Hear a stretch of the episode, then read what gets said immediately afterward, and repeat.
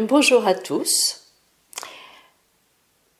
Aujourd'hui, je vais vous faire visiter la maison de haut en bas. Alors, les maisons en ville comportent le plus généralement une cave, c'est-à-dire ces locaux souterrains qui étaient utilisés pour y stocker le charbon et le vin. Ce qui fait que lorsqu'on dit qu'on a une bonne cave, ça veut dire qu'on y a de bons vins. Euh, ce mot de cave vient de l'adjectif latin cavus, qui voulait dire creux. Encore aujourd'hui, euh, on peut avoir des joues caves, des yeux caves, c'est-à-dire particulièrement creux si on n'est pas en bonne santé, euh, mais nous avons également une veine cave. Mais avant cet emploi dans le vocabulaire de la construction, au Moyen Âge, euh, ce mot de cave avait plus généralement le sens de fossé, de caverne. Euh, il avait encore au XVIIe siècle ce sens de caveau où l'on enterrait les morts dans les églises. C'est ainsi que, par exemple, dans les caractères de la bruyère, un personnage se préoccupe de la cave où il doit être enterré.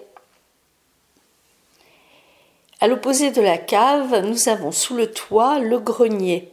Ce mot de grenier vient par évolution populaire du latin granarium, lui-même dérivé de granum, qui désigne le grain. C'était donc l'endroit où l'on stockait euh, le grain, les récoltes. Un autre dérivé latin de granum, granea, a d'ailleurs donné le mot grange. Jusqu'au XIXe siècle, euh, il y avait un peu partout des greniers publics où le blé était conservé en vue d'éventuelles famines. Et ce mot de grenier pouvait également désigner des bateaux qui transportaient euh, le blé ou l'avoine. Bon, aujourd'hui, euh, il désigne l'étage le plus élevé de la maison, quel que soit son usage. Au-dessus de la cave, nous avons le rez-de-chaussée. Euh, à l'origine, au ras de la chaussée, c'est-à-dire le niveau de la rue, euh, avant de devenir un nom composé avec ses traits d'union. Euh, dans nos usages français, il n'est pas compris dans le compte des étages. Alors ce mot d'étage lui-même vient du latin staticum, dérivé de statio, endroit où l'on se tient. C'était d'ailleurs son sens primitif. Par exemple, dans la chanson de Roland, Charlemagne annonce à ses barons que le roi sarrasin Marsile lui offre sa soumission et le suivra à Aix-la-Chapelle, à son nestage, c'est-à-dire en fait à sa résidence mais il prend le sens architectural que nous lui connaissons dès le XIIIe siècle. Euh, c'est ainsi que Villehardouin, par exemple, parle de tours en bois de deux ou trois étages. Alors les étages sont reliés entre eux par un escalier. Ce mot d'escalier est encore inconnu au Moyen Âge. Le coutumier général de France, c'est-à-dire le recueil des usages juridiques de chaque province, emploie les mots de vis, de degré et de montée quand il traite des obligations des habitants des différents étages euh, d'un bâtiment. Alors la vis, bien nous connaissons encore, nous pouvons encore en voir dans des châteaux anciens, hein, ce fameux escalier en spirale. Le sens de monter, lui, est très clair, hein, puisqu'il vient du verbe monter. Et quant au degré, en général employé au pluriel, il désigne l'ensemble des marches et vient du latin gradus.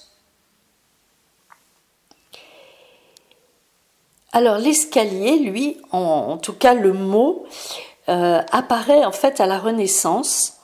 Ce sont les architectes qui se sont inspirés euh, du latin scalaria qu'ils ont trouvé chez Vitruve dans son traité d'architecture. Euh, mais tout de suite, ce sont euh, de nouveaux escaliers hein, dans l'esprit de la Renaissance euh, qu'on trouve surtout dans les demeures royales et princières. Pensons aux beaux escaliers de Chenonceau, de Blois, des superbes châteaux de la Renaissance. Le mot marche, quant à lui, est d'origine germanique et il n'a remplacé degré qu'au XVIIIe siècle. Ensuite, nous avons le mot ascenseur. Alors là, vous vous doutez bien que c'est un mot euh, moderne. On le voit apparaître pour la première fois euh, dans le Littré en 1878, euh, en parlant principalement des ascenseurs des mines. Mais déjà, on voit apparaître l'ascenseur dans les hôtels et les maisons pour monter les personnes aux étages. Ce mot a été fait sur le verbe latin ascendere qui veut dire monter. D'ailleurs, le mot ascension, lui, existait déjà, mais il a longtemps eu d'abord un sens religieux. Voilà, tout ce vocabulaire s'est presque entièrement renouvelé depuis le Moyen Âge, euh, car il est intimement lié au progrès de la civilisation.